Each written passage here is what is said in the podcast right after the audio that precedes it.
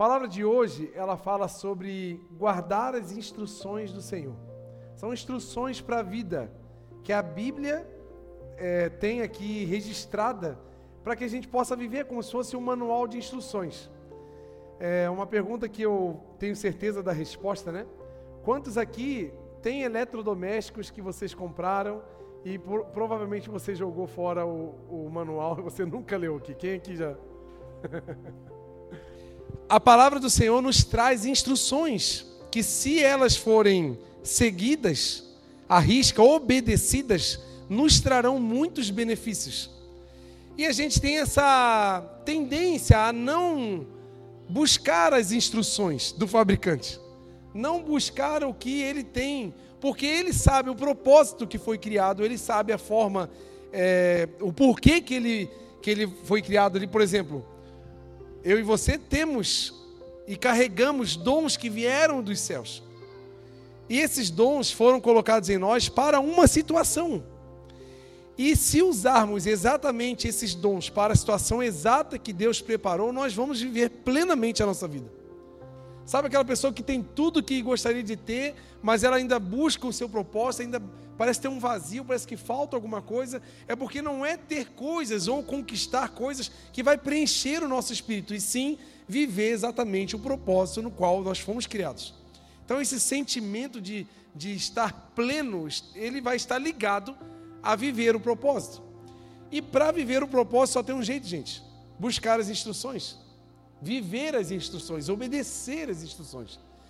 Vamos ler Provérbios 4:13.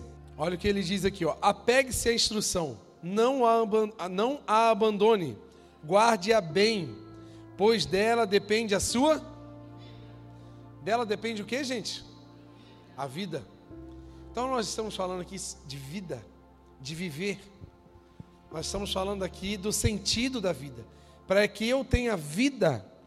Porque tem muita gente que está morto vivo.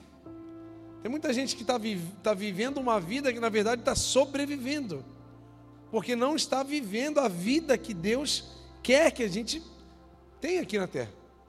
E para isso nós precisamos nos apegar às instruções, entender que nós temos instruções valiosas que falam sobre a nossa vida aqui. Então, como eu disse, né? Nós temos essa tendência de, de não buscarmos o manual de instrução. Quem aqui que já comprou um carro e, ao utilizar o carro, nunca leu o manual de instrução do carro aqui?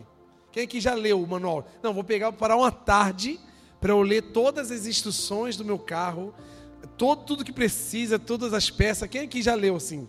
Vai ter um, eu, vou, eu pago um sanduíche para você, você que leu o manual. Aí vai levantar a mão, né? Aí aparece, né? Aí aparece.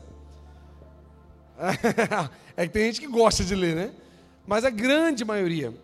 Eu trouxe aqui algumas histórias de pessoas da Bíblia que não ouviram instruções, não obedeceram instruções e tiveram grandes problemas na vida. É, se você ler lá em 2 Reis 5 e 20, na história onde Naamã vai falar com Eliseu sobre a sua cura da sua pele, e, na, e, e Eliseu é, faz toda a orientação para ele dar os mergulhos no Rio Jordão, e quando ele volta curado, ele quer ofertar na vida de Eliseu, entregar uma oferta de gratidão, uma oferta de, de, de retribuição pelo que Eliseu fez. E Eliseu sentiu no coração de não receber a oferta. Ele falou assim: oh, não, eu não quero essa oferta, eu não vou receber. E pelo fato dele ter feito isso, Naamã virou as costas e foi embora. Então tá bom, já que você não quer, estou indo embora. Quando ele foi embora, já estava no caminho, um dos servos de Eliseu pensou assim: Ah, não, esse meu esse meu professor aqui, meu meu meu chefe aqui está errado. Esse cara aí não merecia nada, ele é um ele é um guerreiro aí que, que saqueia um monte de, de cidades, de nações. Ele nem merece nem merecia ser curado. Agora ele foi curado, eu vou lá e vou, vou tentar ver alguma coisa, ver se eu consigo. Olha o que, que diz em 2 Reis. Geazi, servo de Eliseu, o homem de Deus, pensou: Meu senhor foi bom demais para Namã, que ele era meu, não aceitando o que ele ofereceu. Eu juro pelo Senhor que eu correrei atrás dele para ver se consigo alguma coisa. Se você parar para pensar, a intenção dele não estava errada, porque ele não ofereceu oferta, sim ou não? Eu poderia dizer sim ou não, estava livre. Ele disse não, o profeta, e orientou que não tivesse que pegar nada. A intenção de Geazi até não era tão errada assim, porque já estava ofertado, já estava dado, ele não ia ir lá saquear ele no meio da estrada, não ia fazer um assalto, ele só ia reaver algo que já tinha sido oferecido. Só que entre uma intenção boa e a obediência existe uma distância, gente. E às vezes a gente se apega em boas intenções, mas não lembra da obediência. É igual Saul. Deus mandou Saul entrar numa cidade lá e, e acabar com todas as coisas. Ele guardou os bois, as ovelhas, o rei. Aí ainda mentiu, falou que queria fazer um grande culto ao Senhor de celebração. Aí foi que Deus falou aquela frase que eu e você interpretamos um pouco errado. Deus falou assim, ó: "Eu não quero sacrifício, eu quero obediência. Aí a gente criou aquela frase. Como é que é a frase? É melhor obedecer do que sacrificar, mas na verdade não é. A nossa mãe, ela falava com a seguinte intenção: se você não obedecer, eu vou te sacrificar. Essa era a intenção da nossa mãe. É melhor obedecer do que te sacrificar. Então, não é sobre boas intenções, não é sobre uma, uma ideia linda, purpurinada de algo que eu queira fazer, mas se ela não estiver alinhada na obediência do Senhor, é uma desobediência, está errado. E sabe o que aconteceu com o servo de Eliseu? Ele chegou com a oferta que ele foi lá buscar. Talvez a intenção dele foi o que? De fazer uma reforma lá na casa dos profetas, lá que tinha uma escola. Talvez comprar algumas coisas para melhorias. Não era, não era sobre uma, uma intenção ruim. Aí Eliseu já foi revelado ao Senhor, porque não tem como a gente enganar os nossos líderes, não tem como, a gente já, já enxerga dentro do olho. Aí ele falou assim: Poxa vida, né, Jezio? Eu avisei para vocês para não encostar em nada, né? Essa oferta não era nossa. E ele saiu, virou as costas, ele pegou a mesma lepra de Naamã e levou aquela doença para o resto da vida. Então ele poderia ter ouvido a instrução do seu líder, ele não ouviu. Outra coisa, outra pessoa que sofreu muito por não seguir uma, uma pequena instrução: Moisés. Moisés estava lá na travessia do, do, do deserto, povo com muita sede, um grande número, alguns dizem que 3 milhões de pessoas, mais ou menos. Então imagina um povo com sede, né? No deserto, o povo já não é fácil. Começou a gritar e reclamar e tal. Aí ele foi lá, orou Senhor, o Senhor deu uma instrução: vai lá na rocha, bate na rocha com o seu cajado, vai sair água e você alimenta o povo. Perfeito? Ele foi lá, bateu na rocha, saiu água e ok. Aí aconteceu a mesma coisa numa segunda, em uma segunda data, em outro dia.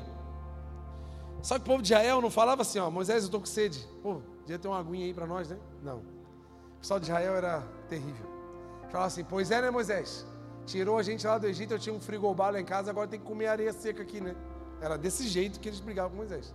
Pois é, né, Moisés? A gente estava lá, né?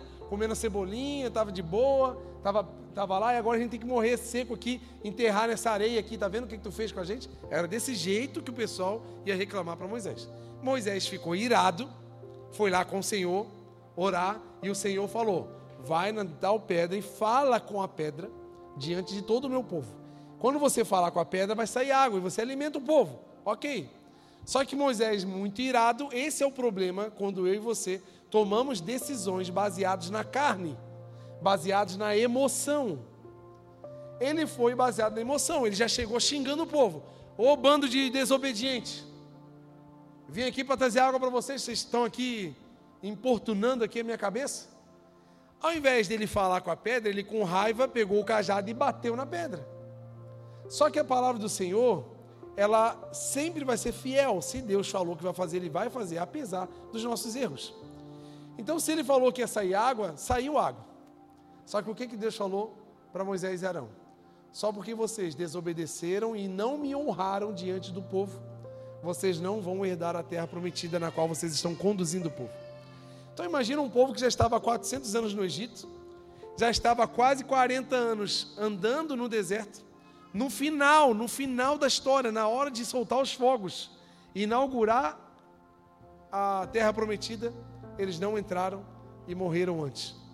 Quantos de nós, quantos de nós, por causa de desobediência de pequenas instruções, nós carregamos prejuízos grandes para a vida. Quantas pequenas instruções que nós recebemos quando éramos adolescentes? Não anda com aquela pessoa, não faz isso, não vai naquele lugar. E a gente, ah, meu pai é um velho, não sabe de nada. Minha mãe não sabe de nada, está desatualizada. Minha mãe não sabe nem mexer no WhatsApp direito. Minha mãe fica mandando florzinho de bom dia para mim. Tu critica, mas existe uma unção da autoridade dos pais sobre eles. Que quando eles falam, se a gente obedecer, nós vamos ser muito bem-sucedidos e viveremos longos dias na terra. Existe uma promessa na honra aos pais.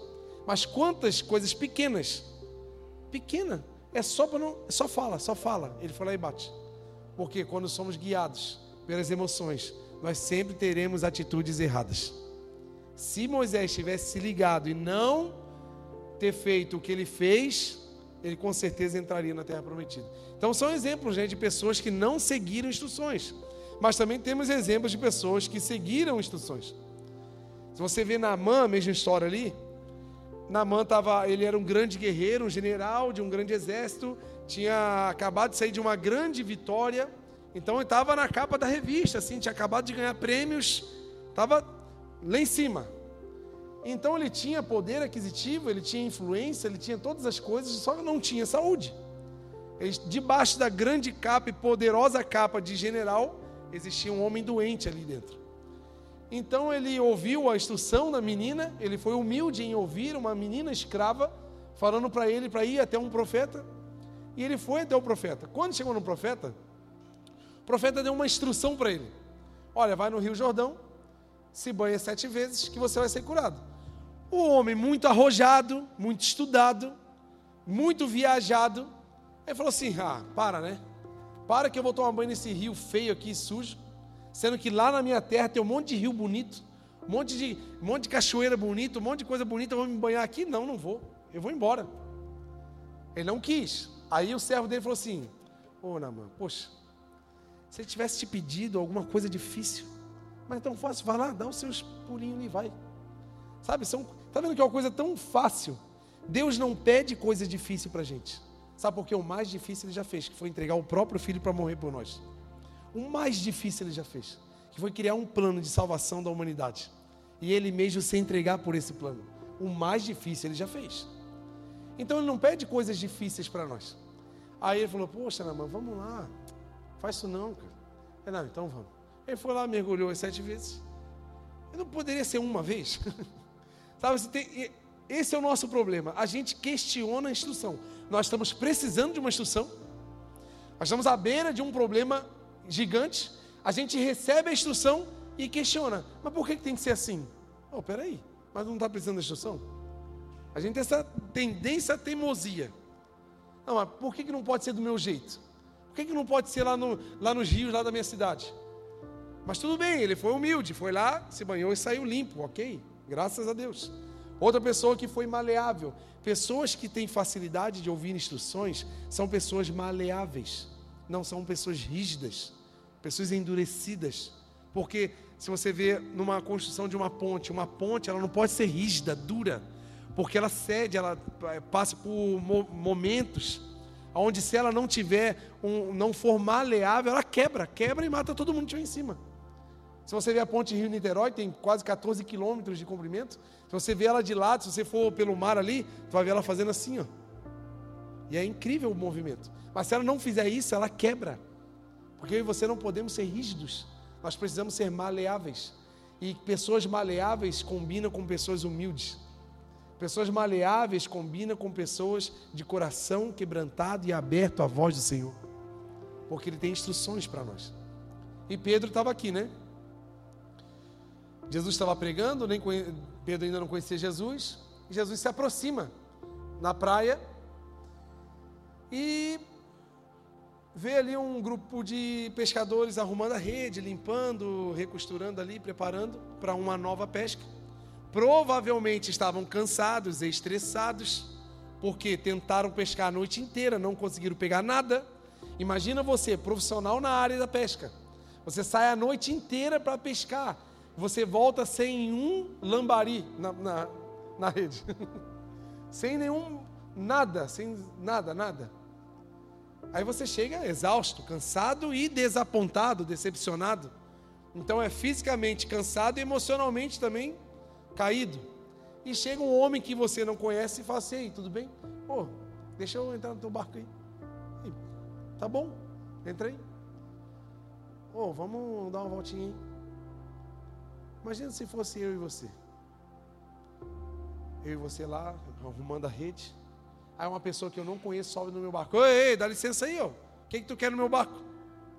É, se sou eu ou você, estressadinho como nós somos, né? Enrijecidos, endurecidos pelas emoções, pelas decepções da vida, pelas injustiças. Não somos maleáveis.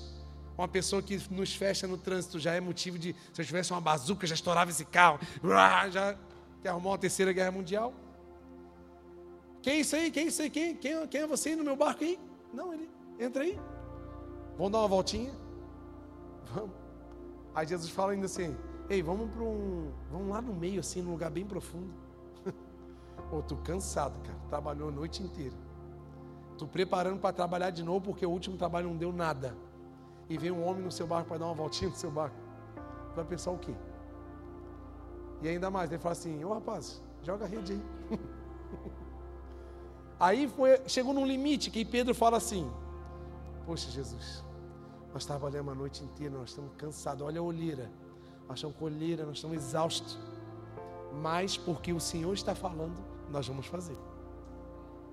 Está vendo que a gente pode até chegar num limite, mas nós não podemos é, criar barreiras para o agir do Senhor na nossa vida. Deus quer agir milagrosamente na sua vida. Só que às vezes as suas próprias emoções estão criando barreiras para a atuação do Senhor. E sabe o que, é que aconteceu? Era de dia. Quando eles jogaram a, a rede e começaram a puxar, era tanto peixe que estava estourando as redes deles. Geralmente eles pescavam à noite, não era nem no horário que eles pescavam. Era um momento improvável, onde nem energia eles tinham, mas existia o dono de todo o universo dentro do barco, que podia todas as coisas. Então, entre eu e você ficarmos endurecidos com as nossas emoções por causa das injustiças do mundo, por causa do, dos, dos dilemas que estamos vivendo, entre eu e você ficar endurecido e impedir a ação do Senhor na nossa própria vida, como que a gente pede? Desobedecendo. Porque Pedro tinha tudo para assim: não, Jesus, não, hoje não. Eu vou para casa, preciso dormir, descansar. Vem mais tarde, é que a gente vê esse negócio de peixe, porque eu não quero nem negócio de peixe, estou com raiva. Porque poderia ser uma resposta dessa. Mas Pedro foi maleável. Ele estava exausto, estava cansado e decepcionado. Mas o que levou ele ao sucesso? Ser humilde e obediente. Deus, ele procura aqueles corações obedientes. Sabe, esse é um momento improvável que você está vivendo. Momento que assim, humanamente impossível todas as possibilidades. Só que existe uma diferença na tua vida. Jesus está no teu barco. Você acredita nisso? Você pode aplaudir o Senhor por isso?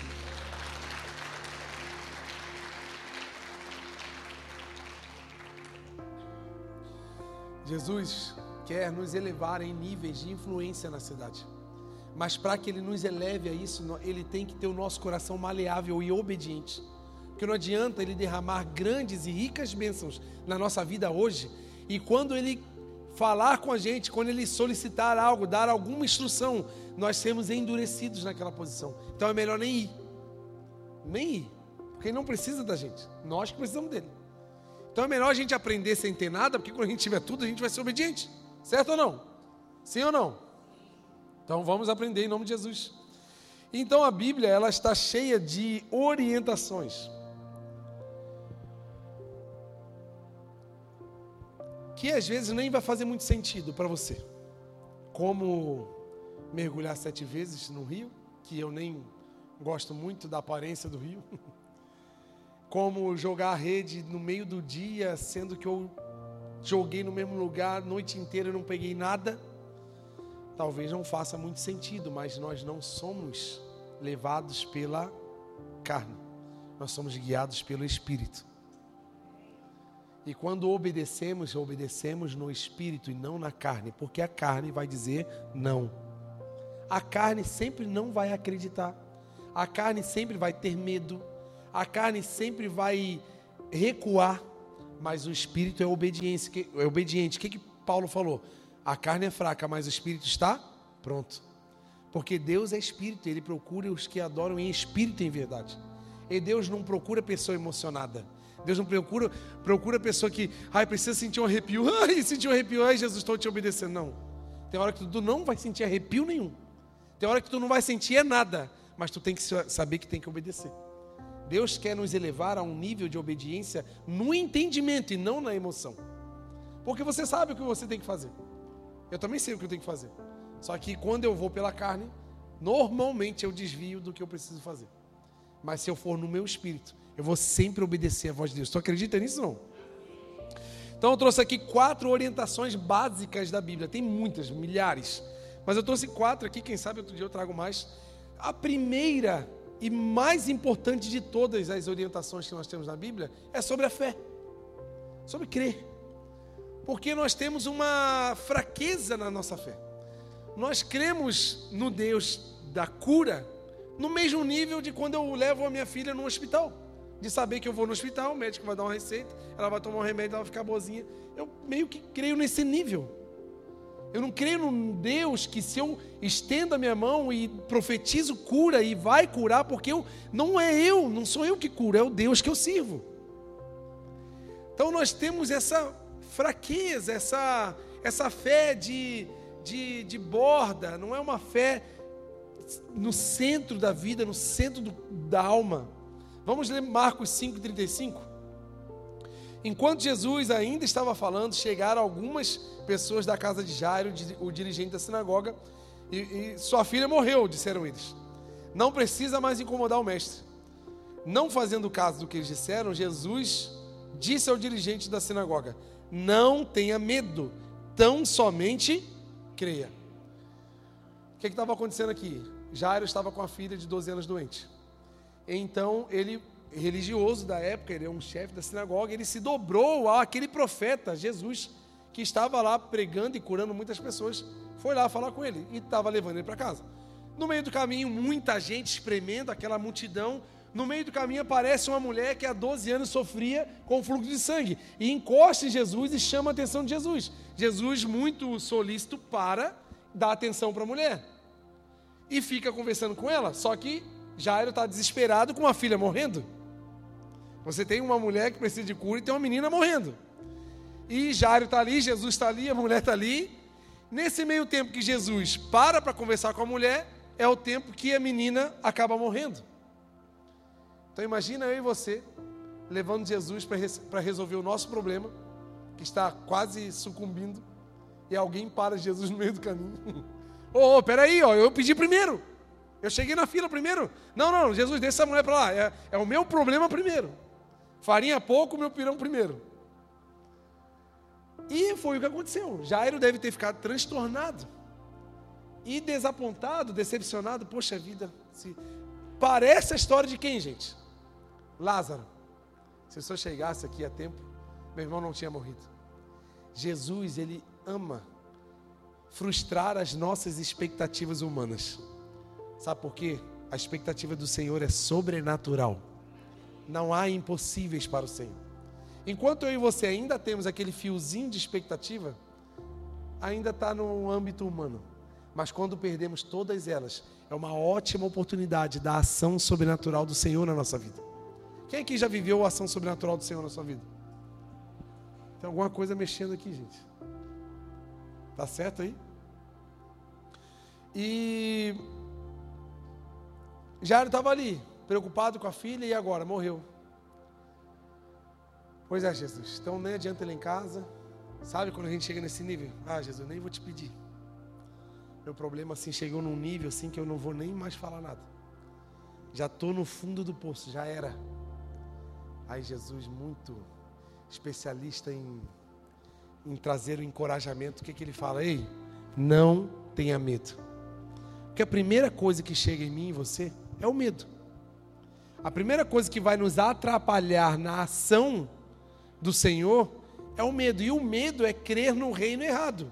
Porque o reino que nós servimos é o reino que o amor lança fora todo o medo. Em Jesus nós não temos impossíveis. Só que o medo nos recua, ele, o medo nos domina e a gente fica com aquela preocupação aonde e Jesus primeira coisa fala assim: "Ei, não tenha medo". Aí ele fala outra frase que é o que é a orientação que nós precisamos para essa noite. Tão somente creia. O tão somente creia, ele quis dizer o quê? Creia unicamente em mim. Porque se você ficar olhando para as dificuldades, você vai acreditar também nas dificuldades. Porque é muito mais fácil nós, seres humanos, acreditar que a pessoa morta não tem mais vida e acabou, do que acreditar que ela pode ressuscitar. Por mais que a gente saiba que Jesus é o poderoso sobre todos os poderes e pode fazer, mas existe uma pontinha de crença na morte. Existe uma pontinha de crença na falência, no problema financeiro, no meu casamento que não tem mais jeito, já fiz de tudo e não, nunca mais melhor, nunca melhorou, na, na, minha vida profissional que nunca despontou, nunca, nunca decolou. Então, quer dizer, quer dizer então que eu acredito mesmo que eu não vou ser ninguém na vida. Não é assim, gente? Quando nós somos tomados pelo medo, não é assim, ah, eu vou morrer solteiro mesmo, já tentei um monte de namorado e não, não consigo nada, realmente eu, eu não vou dar em nada. Quantos jovens já tive que aconselhar assim?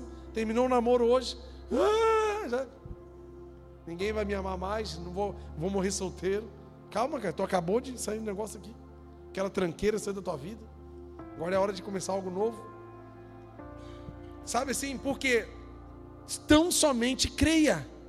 A gente tem que parar de acreditar em governos, parar de acreditar em economia, parar de acreditar em pessoas e colocar a nossa fé apenas em Jesus, que é o autor e consumador da nossa fé. E ele convidou Jairo, só creia em mim. Para de olhar para as circunstâncias. E foi no que aconteceu. Eles foram lá e a menina ressuscitou, e amém. Está vendo? Então, essa é a primeira orientação. Deus quer nos trazer um novo nível de fé, aonde nós não precisamos mais de tantas confirmações, mas a primeira instrução eu e você já vamos obedecer. Sabe aquele negócio que a gente fica assim, ó, Deus falou comigo, mas eu quero mais um sinal. Poxa, ele fica pedindo um sinal, uma sinaleira danada que a gente fica pedindo para o Senhor. Meu Deus do céu. Deus tem que ficar escrevendo no céu, escrevendo na água, fazendo, fazendo umas purpurinas voar para confirmar o que você já sabe que tem que fazer.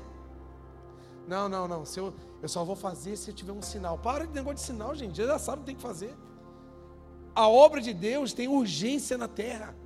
Tem pessoas morrendo, precisando da minha vida e da sua vida. E a gente está aqui esperando um sinal. O maior sinal se chama Jesus Cristo, o Nazareno pendurado na cruz, ele nos libertando, e a gente agora já sabe dessa notícia. O maior sinal é eu, você andando em Blumenau, falando de Jesus para todo mundo que não conhece Ele. Esse é o sinal. É o Evangelho andando na cidade. Não precisamos mais de sinais. Nós já temos as orientações. Só que a gente precisa crer. E sem fé, gente, é impossível agradar a Deus. Impossível. Então a gente, quem sabe a gente está trabalhando, fazendo, mas não está tendo efeito porque falta fé. Segunda coisa que a Bíblia nos orienta é uma vida de adoração. Adoração não é esse momento de música que passamos aqui, também é. Adoração é um estilo de vida que eu vivo para o Senhor. É um jeito de viver. São os meus atos que adoram ao Senhor. É uma vida de adoração, uma vida em adoração. E nós podemos adorar com tudo que somos. E nós temos que lembrar que Deus é o Rei dos Reis, é o Senhor dos Senhores. E nós precisamos entender que a adoração precisa ser consciente e no nível mínimo para um rei. E às vezes a gente faz uma adoração muito barata. Adoração, gente, não é a música, mas é o fazer, é o serviço, por exemplo. Até quando eu vou, por exemplo, vou, vou pegar um pouquinho no pé dos músicos aqui. Até quando eu vou continuar errando a execução das músicas que eu toco há 10 anos? Até quando eu vou ter que pedir um instrumento emprestado e sendo que eu poderia economizar um pouco e comprar um instrumento para adorar o Senhor? Até quando eu vou pagar um. Não pago uma aula, não quero melhorar em nada musicalmente, porque o que eu faço já está bom, o que eu aprendi já está bom. Sabe, a gente se limita muito no básico. Nós brasileiros, né, somos muito na lei, né? No mínimo da lei. Eu, da minha profissão de inspetor de solda, trabalhei muito em construção naval, construção mecânica, fábricas e tal. E geralmente quando se constrói algo, é, por exemplo, na área dimensional, né? De fabricação, existe uma, um critério de tolerância. Uma medida que seja 300 milímetros, a tolerância para aquela medida é de mais ou menos 3 milímetros, por exemplo. Então pode ser entre 297 e 303. Eu nunca medi um equipamento que estivesse 300. Eu sempre medi, ó, tá 298. Aí eu falo assim, pô, cara, por que, que não bota, não arruma aqui? Não, tá dentro da norma, tá bem. Sempre. Eu não lembro do dia que eu vi alguém montando algo preocupado em fazer o certo, mas sempre trabalhando na linha da norma, do mínimo. E é a forma que nós vivemos. Qual é o mínimo? Estou fazendo o mínimo, tá pago. Cara, Deus não quer isso na nossa vida, porque Ele não deu o mínimo para a gente. Ele deu, Ele pagou o maior valor que o universo tinha para ser pago, que foi o próprio Filho na cruz por nós. E a gente está vivendo uma vidinha muito barata. Os crentes mais antigos aqui vai lembrar de uma frase que a gente aprendeu. Que a gente aprendeu assim, ó. O domingo é o dia do é o dia do Senhor. Não que nós devemos por religiosidade ficar, né? Domingo é o dia do Senhor. Hum, domingo, ah, não.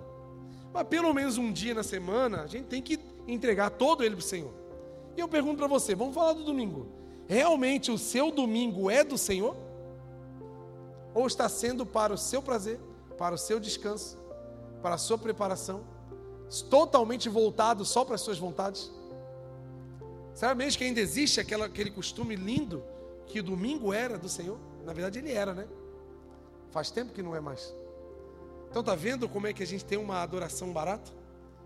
A gente se satisfaz de uma hora e meia por semana de dedicação. A gente se satisfaz com talvez três horas por semana, dois cultos. Deus quer invadir o seu carro amanhã indo para o trabalho. O Espírito Santo quer invadir amanhã o seu coração indo ao trabalho e você indo e levar cura e transformação para pessoas. Deus quer invadir hoje à noite a sua casa quando chegar em casa e começar a louvar o Senhor e o Espírito Santo invadir aquele lugar. Só que nós estamos tão acostumados ao mínimo, ao básico. Que hora começa o culto? 7h45. 7h46 eu chego. Não, gente.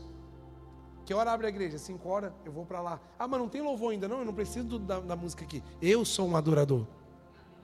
Aonde estão esses adoradores? Aonde estão essas pessoas? Que adoram ao Senhor em espírito e em verdade, sem depender de nenhuma motivação, sem depender de, de nada que toque, que mexa com o nosso ego, nosso espírito, para a gente ficar animadinho e começar a louvar o Senhor. Aonde estão essas pessoas? Que meditam na palavra do Senhor de dia e de noite, que habitam no esconderijo do Altíssimo. Está vendo como é que a nossa, a nossa adoração está muito barata? Mas Deus está nos orientando, amém? Está recebendo aí, amém? São orientações para a gente melhorar. E uma das adorações, como eu disse, do servir as pessoas, seja servir o seu vizinho, seja servir algum amigo do seu trabalho, seja servir alguém no sinal, é também com os nossos recursos. Vamos ler 2 Coríntios 9, 5.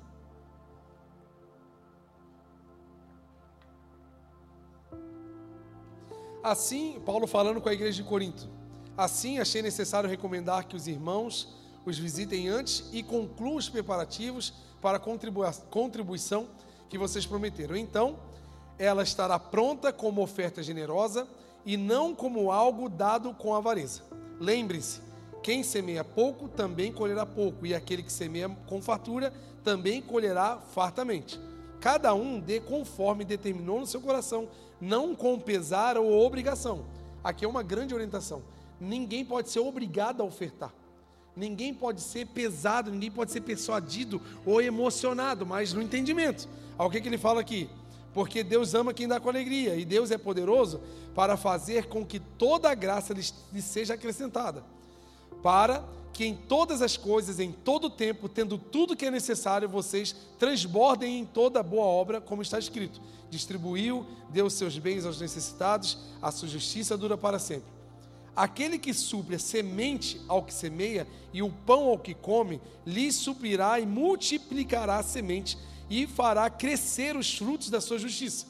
Vocês serão enriquecidos de todas as formas para que possam ser generosos em qualquer ocasião e, por nosso intermédio, a sua generosidade resulte em ação de graça. Entenderam aí, amém? O que, que ele está dizendo aqui? Que a oferta é algo racional, de entendimento, mas movida por uma intenção, uma intenção de abençoar, uma intenção de, de homenagear o Senhor, é uma adoração. E ele também está explicando aqui que não vai faltar para aqueles que ofertam com alegria, porque de onde tiramos que tudo que você tem, tudo que eu tenho, veio do Senhor. Não se engane. Por mais capaz que você é, por mais estudado, amém, foi tudo Deus abrindo portas na tua vida. Mas tudo que temos e somos veio do Senhor. Então tudo que tiramos para ofertar, não vai acabar, não vai faltar, porque a nossa reserva é eterna. De onde vem, tem muito para tirar, porque é de Deus. E quanto mais eu tenho disponibilidade, disposição para fazer, mais eu vou ter para conseguir entregar. Estão entendendo não? Mas nada aqui é forçado, porque precisa ser genuíno, precisa ser algo tirado do meu coração. Então eu preciso ser livre para pensar uma coisa dessa. Aí tu vai perguntar assim: sim, esse negócio de dízimo. Vamos que eu preparei tudo prontinho para vocês aqui essa noite. Vamos lá. O conceito do dízimo, Números 18, 20. Disse o Senhor a Arão: Você não terá herança na terra deles, nem terá porção entre eles eu sou a sua porção e sua herança entre os israelitas. Dou aos levitas todos os dízimos em Israel, como retribuição pelo trabalho que fazem a servirem na tenda do encontro. O que é que Deus está falando aqui? Nas tribos de Israel, quando foram distribuídas as terras para cada tribo, teve uma tribo que não recebeu terra. Essa tribo foi a tribo de Levi. Todas as outras tribos receberam terras e cada terra eles poderiam plantar, criar animais, então eles tinham recursos para se manter, para ter riquezas e tudo mais, para ter o suprimento, a comida e tudo mais. E a tribo de Levi ficou responsável pelo trabalho do templo, pelo trabalho de, de remissão dos, dos pecados de todas as outras tribos. Então, eles trabalhavam diariamente no templo e não tinham disponibilidade para produzir. Então, como eles não tinham produto, eles não tinham como sobreviver. E Deus fez o quê? Todas as tribos, vai, cada uma vai tirar 10% de todo, tudo que for produzido e vai entregar para a tribo de Levi.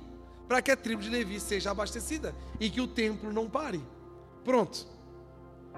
Isso é um conceito divino para essa época. Não está no Novo Testamento o entregar dízimo. Aí a minha cabeça muquirana vai falar o quê? Ah, era só isso que eu precisava ouvir. Então realmente eu não preciso entregar o dízimo, porque o Carioca acabou de falar que não está. Realmente não está. Só que o Novo Testamento traz outro conceito de entrega. Se você ler o nosso modelo de igreja que está em Atos 2, as pessoas que se convertiam ao Senhor vendiam tudo o que tinha e entregava para o Senhor. Então, antes era 10%, agora é tudo. Qual que tu quer? Qual que tu vai querer? E outra, nada forçado. A Ananias e Safira foram entregar uma oferta para aparecer, para entrar no hall de membros, para tentar é, ficar lá no, no, no, na lista dos dizimistas, morreram na porta da igreja, não conseguiram nem entrar, porque retiveram o que não era para ser deles. Então, e Pedro ainda falou: Ei, alguém pediu alguma coisa para vocês? Alguém orientou, obrigou vocês para dar alguma coisa? Não. Por que, vocês fizeram isso? Então, o dízimo é algo que é muito é muito básico quando eu penso em dízimo. Dízimo significa dez, a décima parte. Quem experimenta do reino de Deus, experimenta a generosidade do Senhor, ela não se limita na, no mínimo da regra. Porque até, até porque não é uma regra. Fique à vontade. Nenhum problema sobre isso. Mas vocês estão entendendo que não existe uma linha, existe o coração entregue. Existe aquele que entende, porque o que que Coríntios fala? Aquele que dá semente para aquele que está semeando, o que, que ele está fazendo? Dá semente para quem semeia é o que? A palavra é uma semente, certo ou errado? Sim? Certo, né? Quem dá semente é o que? Aquele que mantém a igreja aberta, ligada, funcionando. Ele está ofertando, dizimando para que ele está colocando semente para que seja entregue. Aí outra parte ele fala, e é aquele que dá o pão, aquele que come, que é o que? É o trabalho que estamos fazendo para outras pessoas serem alimentadas. Então existem dois viés da minha oferta, do seu dízimo, do, do meu dízimo, que é alimentar aqueles que precisam e manter a semente viva para que o evangelho seja pregado ainda mais para mais pessoas. Então é algo na consciência, gente. É adoração. Então que seja feito dentro do teu coração. Sai da sua casa já com a sua adoração proposta no teu coração. Não, não vá em lugares onde as pessoas vão te te forçar ou te persuadir a fazer algo que não está no seu coração, porque para Deus isso não vale. O que vale para Deus é um coração verdadeiro. Não é sobre quantidade, é sobre a intenção do coração. Estão entendendo aí, amém? Fala de dinheiro, o povo fica tudo espinhudo assim. Vocês estão bem? Não? Está tudo bem aí? Agora nós vamos pegar um pouco mais pesado. Tem criança aqui? Não. Se tiver criança, vai para o Kids, que agora nós vamos falar sobre casamento. Eita glória. Ou instruções para o casamento. Ah, eu não sou casado. Guarda essas instruções, para quando tu casar, tu já está bem instruidinho. O que, que a Bíblia fala? Vamos ler Efésios 5. Mulheres, sujeitem-se cada uma a seu marido, como ao Senhor, pois o marido é o cabeça da mulher, como também Cristo é o cabeça da igreja, que é o seu corpo, do qual ele é o Salvador. Assim como a igreja está sujeita a Cristo, também as mulheres estejam sujeitas em tudo aos seus maridos. Até aqui. Deus é tão cavalheiro, né? E Paulo também, que ele primeiro as damas, né? Primeiro ele conversa com as mulheres, né? Então vamos conversar sobre as mulheres. Mulher, tudo agora se posiciona na cadeira. O que, que esse cara vai falar? Eu vou fazer uma pergunta para você. O que é ser sujeita? O que é, o que é submissão? O que, que é? É ser o capacho do marido, estar tá debaixo do pé dele, é, é ser a serva, é ser a empregada. É isso não? Claro, a mulher, claro que não, cara. Não, já defendendo a classe, né? É lógico que não. Submissão é estar na mesma missão que o marido tem. Porque o homem tem uma missão na terra. Ele foi plantado na terra com uma missão. Só que essa missão é tão grande e importante que sozinho ele não consegue fazer. Por isso que Deus colocou a mulher, para que ela entre na missão, porque ela na missão vai ser muito importante e vai impulsionar o marido a cumprir essa missão. Sem as mulheres, rapazes, não seremos nada. Vocês concordam comigo, senhores? Quero ouvir um sim bem grave assim, assim. Aí, ó, viu, mulherada? E a mulher precisa entender essa posição importante que ela tem, de estar na missão do homem. Missão, a gente às vezes, é, é, é, dentro do evangeliquez, a gente fala que missão é só dentro da igreja. Não. Existe uma missão de vida, uma missão na vida, lá fora. Que se a mulher for sábia, existem dois tipos de mulher, gente, só tem dois. Ou você é uma, ou você é outra. Tem a sábia e tem a doida. Qual que tu é? A sábia, ela edifica o lar. A sábia, ela constrói é, momentos, ela, ela, ela, ela cerca a família de segurança para que a missão seja cumprida através da família e através dela. E a doida, ela destrói. E nós precisamos entender que se nós queremos ser bem-sucedidos na vida, nós precisamos nos posicionar no lugar certo. Não existe ninguém maior ou menor, não existe ninguém na frente ou atrás, não existe um embaixo, outro em cima, não existe. Casamento é um do lado do outro, é um precisando do outro, é humildade, é sujeição, é um suportando o outro, é um amando o outro. Só qual o problema? As mulheres ultimamente estão um pouco estressadas, né, meninas? Vocês são princesas, meninas. Olha aí o rapaz casado, olha para a princesa que Deus deu, olha só. Olha que princesa linda. Olha, olha, por favor, não fica com vergonha. Tem os caras que assim, ó. Vê que tem medo, né? Calma, ó, pode olhar, não tem problema. Olha dentro do olho dela assim. Fala assim para ela, tu, tu é minha princesa. Fala para ela, fala. Eu sei que tu não fala muito essas coisas, mas fala agora. Aproveita. Tu é meio durão, né? né? Fica até meio sem jeito de falar. Os brutos também amam, né, senhores? Né? Só que princesa não grita. Princesa, não. Vem aqui, senão. As princesas estão meio desgovernadas. O que está acontecendo com as princesas? Com a doçura da princesa, com a calma, a sabedoria da princesa. Se você não vir aqui, ó. Não, a mulherada tá pronta para guerra. A princesa ela é doce. A princesa ela adoça o lar. A mulher sábia, ela traz a calma. A mulher sábia, ela ela aproveita momentos para edificar. É aquela que não faz tudo na panela, cada um pega o seu, como quiser, e deu, está brava, ela já vai para lavanderia lavar uma roupa para tirar um estresse. Né? Não, a mulher sábia, ela prepara uma mesa bonita, para que todo mundo sente na mesa, todo mundo se olhe. Sabe, ela pede o marido, ora meu esposo. Eu sei que tu é meio perturbado, mas eu quero que tu ore agora. ora meu, meu esposo, meu sacerdote. Dá honra para o teu marido. Porque existe uma unção na vida dele. E a mulher sabe, ela é humilde. E eu só que agora nós vamos falar um pouquinho dos rapazes, né? De falar nas mulheres, né? Tá bom, mulherada? A mulherada, é agora! E o que que Efésios continua aqui? Maridos, ame cada um a sua mulher, assim como Cristo amou a igreja e se entregou por ela, para santificá-la, tendo-a purificado pelo lavar da água mediante a palavra, para apresentá-la a si mesmo como igreja gloriosa, sem mancha, sem ruga. Ó, a ruga aí a mulher vai tudo pedir botox agora para os maridos, né? Ah, não pode ter ruga ou coisa semelhante, mas santa e inculpável. Da mesma forma, os maridos devem amar a cada um a sua mulher como seu próprio corpo. Quem ama a sua mulher, ama a si mesmo.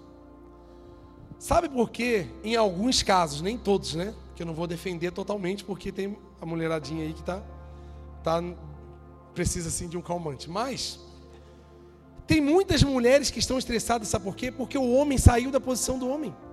São homens frouxos homens preguiçosos, homens, em outras palavras, que estão deixando a sua posição, utilizando a sua masculinidade, que, que pode suportar pressões, e deixando para a mulher assumir um monte de ponta. Aí é lógico que a mulherada vai estar estressada, cansada. Aí é lógico que a mulherada vai estar se sentindo assim, incapaz. Porque como é que um homem, um pai de família deita? Ele deita assim, uau, eu sou um pai incrível, tá? Vou dormir agora aqui, tá?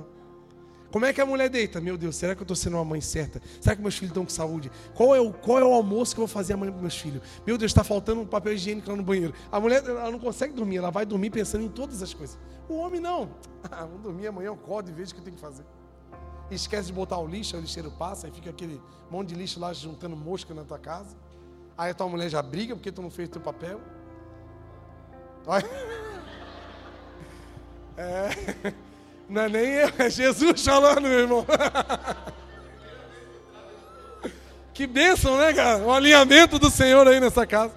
Mas calma que eu vou trazer uns negócios aqui que vai dar uma alinhada da hora aqui para vocês. E a gente, como homem, a gente vai deixando a nossa posição, que nós fomos feitos, gente, para suportar pressões, para chegar em casa. Como é que é o homem? O homem chega em casa do trabalho, é o campeão, né? Só porque trabalhou.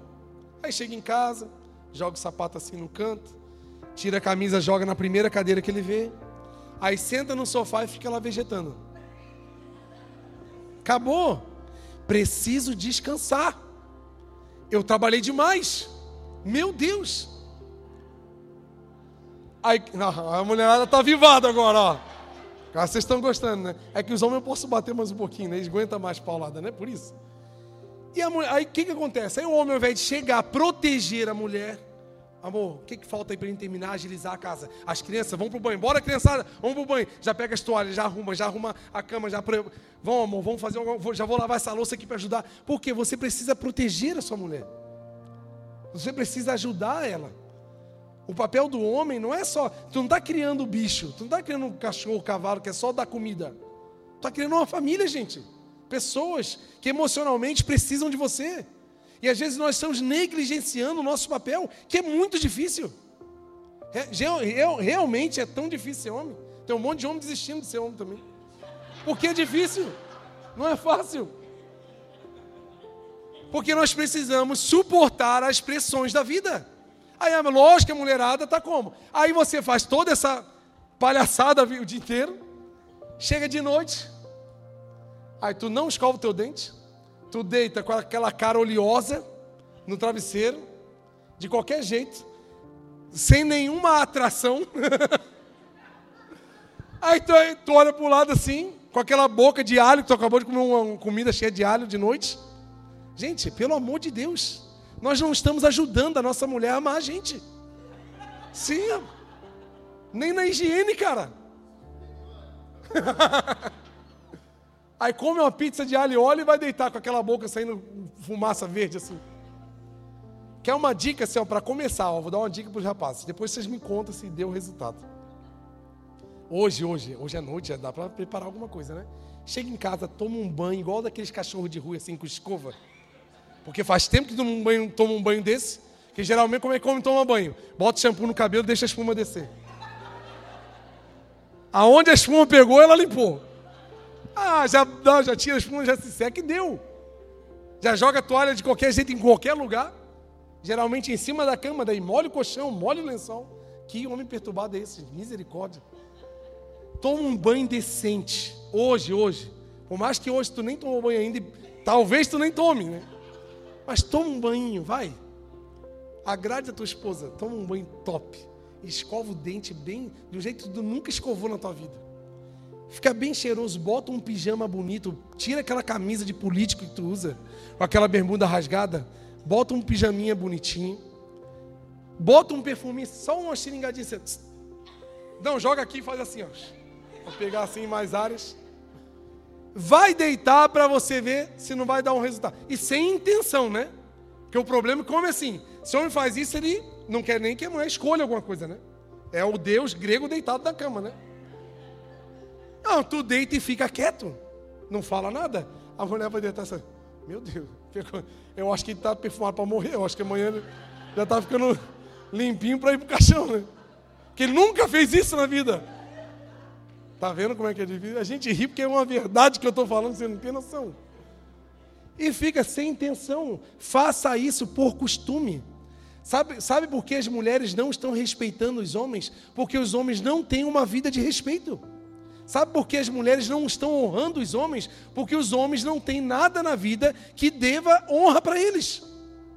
Como que vocês querem? Ah, mas minha mulher, ah, Carioca, tu não sabe, minha mulher me desrespeita, não me honra, não me dá crédito. Mas será que o estilo de vida, o comportamento que você tem, realmente ela tem alguma forma da sua mulher te honrar? Será que ela te vê como homem de Deus, como homem sério na sociedade? Será que ela te, te observa e, e, e ela percebe coisas que realmente são de, assim, de pontos positivos? Aí que está a dificuldade.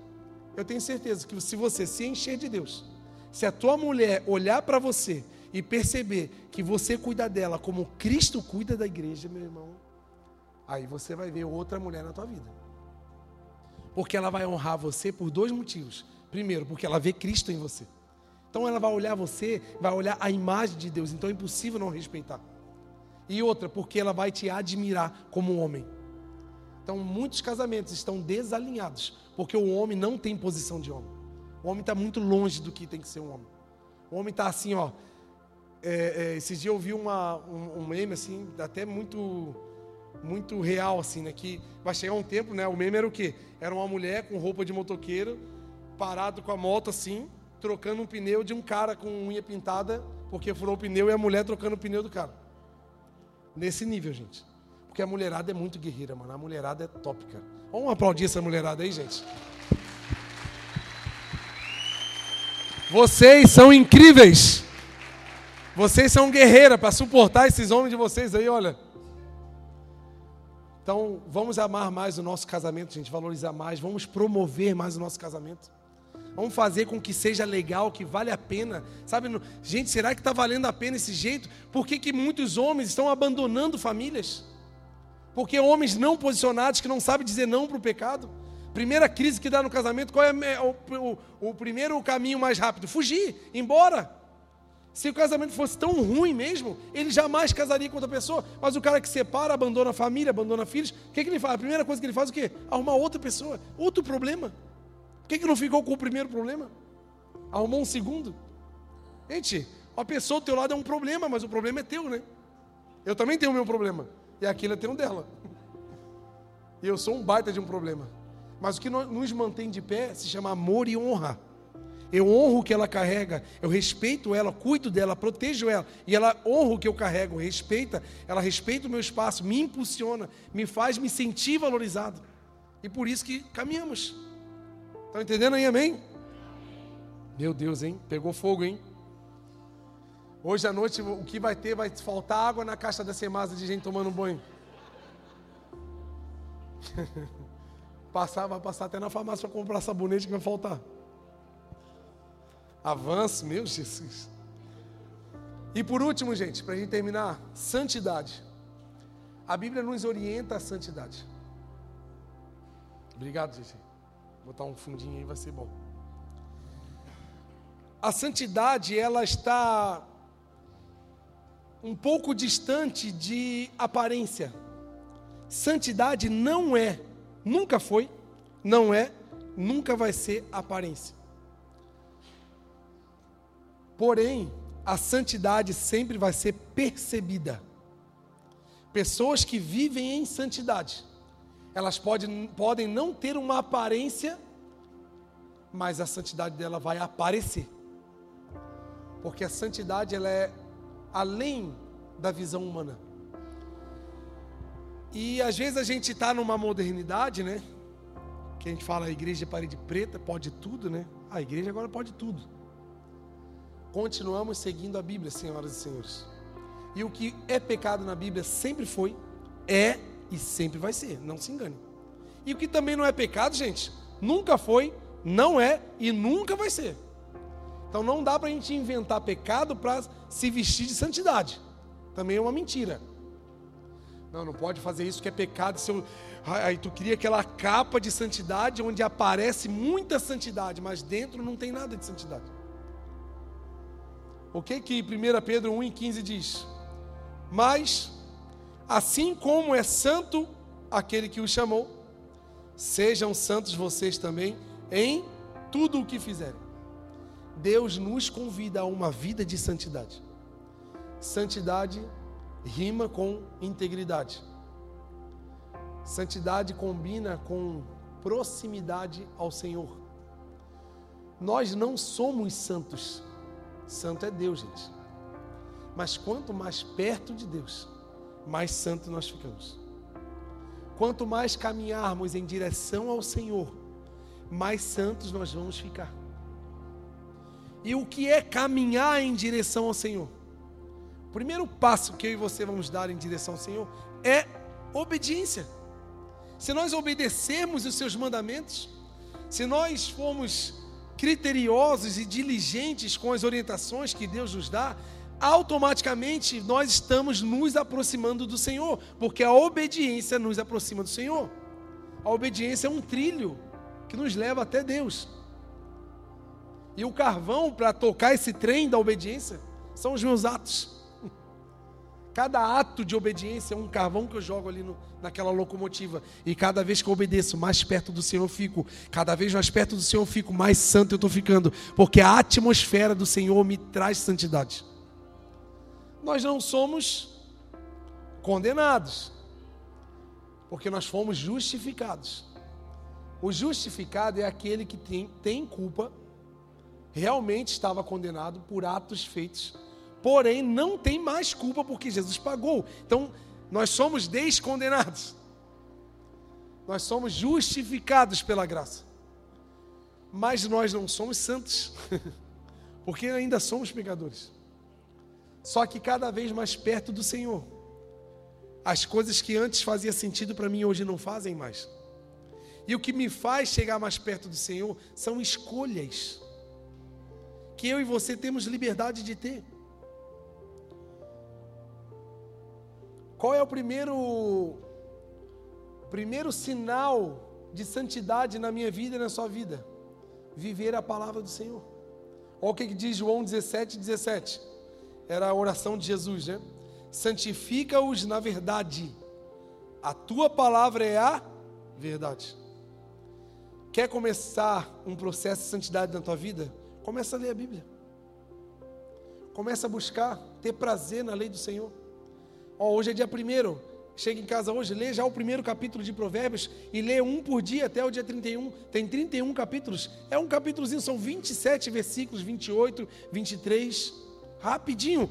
Com dois minutos você vai ler o capítulo inteiro.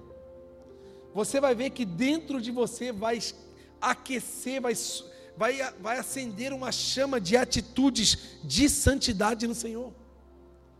A santidade, ela não fica dentro de nós, porque ela é maior do que nós, e ela vai se expor no mundo, porque a santidade é como se fosse o combustível da lamparina que nós somos, que Jesus falou que nós somos luz do mundo e sal da terra. Quer ficar aceso no mundo? Enche a tua vida de palavras do Senhor. Sua vida vai acender e vai iluminar a vida de outras pessoas. Quer ver uma pessoa que é santa? Não é aquele que talvez decorou a Bíblia, que consegue falar livremente, ou aquele que expressa uma, um comportamento ou uma aparência de santidade.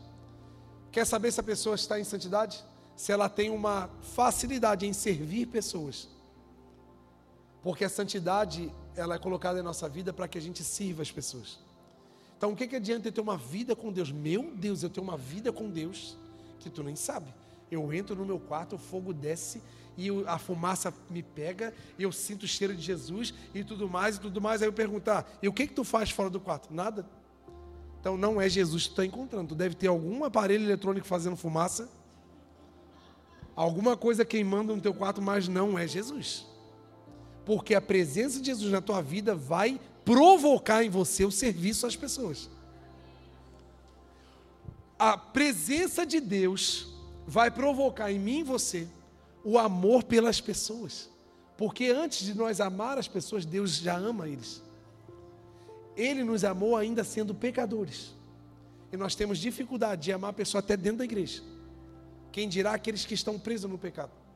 Será que estamos aqui prontos para receber as pessoas que nós conhecemos com os maiores pecados aí do mundo. Já pensou se a gente recebe algum político odiado aqui dentro aqui hoje? Se a gente vai, vai ter a, a santidade de abraçar, receber e fazer com que ele possa receber a palavra e ser transformado? Ou nós vamos repudiar, fazer vaia e gritar e ter ódio dessa pessoa? E aí? Será que nós estamos preparados para receber pessoas que por causa dos problemas emocionais da vida, se entregaram para pecados terríveis, transformaram seus corpos, os seus, a sua sexualidade, e vão entrar aqui. Nós estamos preparados para abraçar qualquer nível de pecador e colocarmos eles na mesa do rei, como nós estamos. Se nós não formos capazes de receber qualquer tipo de pessoa, eu posso te avisar uma coisa: você está muito longe da santidade. Você está com a sua agenda cheia de igreja, mas com nada de Deus. Porque não é vir para a igreja que santifica, é andar perto de Jesus. E como eu falei anteriormente, Jesus quer invadir o seu carro, saindo daqui hoje ainda. Jesus quer invadir a sua vida amanhã indo para o trabalho. Ele não quer ser limitado em uma hora e meia de reunião. Ele quer estar contigo todas as horas do teu dia. E agora não é só para estar tá e te arrepiar e fazer você se sentir bem e você ficar feliz só por você. Jesus não é seu, Jesus é de todos. Ele está hoje em você, mas precisa ser distribuído, precisa ser proclamado. E a santidade está nessa inquietação de fazer com que o mundo conheça o que Deus fez por mim. E não na acomodação. Ah, já fui salvo, já estou bem, estou numa igreja legal, estou trabalhando, estou bem posicionado, acabou. Não. Pelo amor de Deus, quando esse sentimento chegar em você, provavelmente a santidade está começando a sair. Porque a santidade não vai deixar você parado. você vai ficar inquieto, você vai precisar investir, você vai precisar fazer, você vai precisar doar o seu tempo, a tua disponibilidade vai aumentar, porque a, a santidade está fluindo em você e através de você. Não tenha medo da santidade. A santidade ela está em Deus, não está nos homens. Quanto mais próximos de Deus, nós vamos ser mais santos. E Deus está convidando essa igreja a mudar as atitudes. Santidade está ligada à integridade. Como está a integridade da sua vida? Como estão os teus relacionamentos? Tem coisa enroscada? Está faltando perdão para algum amigo, algum parente? Está tá, tá, tá alguma coisa enroscada na família? Resolve logo. Porque a santidade está querendo explodir na tua vida. Mas se tiver poucas coisas, isso vai atrapalhar. Lá em, se eu não me engano, em Eclesiastes diz assim: apenas uma mosca pode estragar toda a fragrância de um, de um frasco de perfume. Você e eu recebemos o perfume suave do Senhor. Mas às vezes uma pequena atitude está atrapalhando tudo isso fluir em você e em mim. Eu não posso deixar você sair daqui com medo, porque não é para ter medo, é para ter atitude. Contra pecado não se tem medo de ir para o inferno, porque eu não estou falando sobre medo de ir para o inferno. Eu estou falando sobre aproveitar enquanto estivermos vivos para a gente se deleitar em tudo que Deus quer para a gente. E para isso precisamos estar em santidade. Como é que está a tua vida, o teu casamento? O que, é que a Bíblia fala? Examina-se, pois, o homem a si mesmo.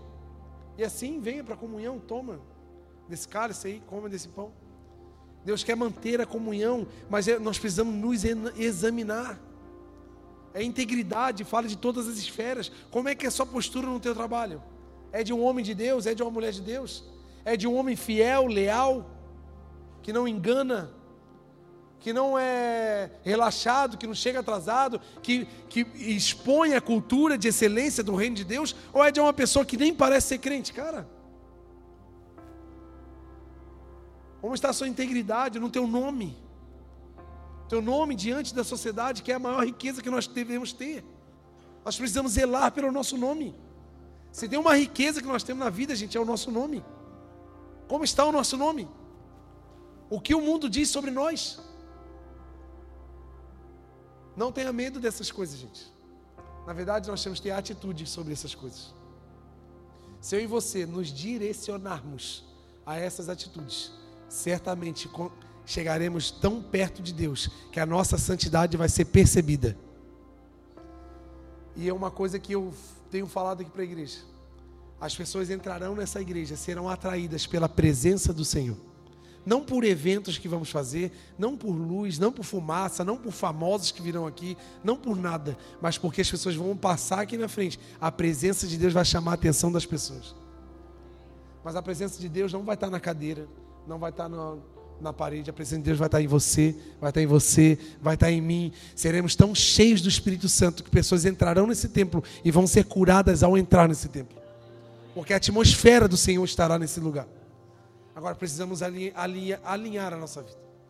São quatro orientações, gente. Anota no seu coração, anota no seu telefone, anota em algum papel. Creia somente em Deus. Viva uma vida de adoração de verdade uma vida de adoração que custe alguma coisa para você. Alinhe a sua vida matrimonial.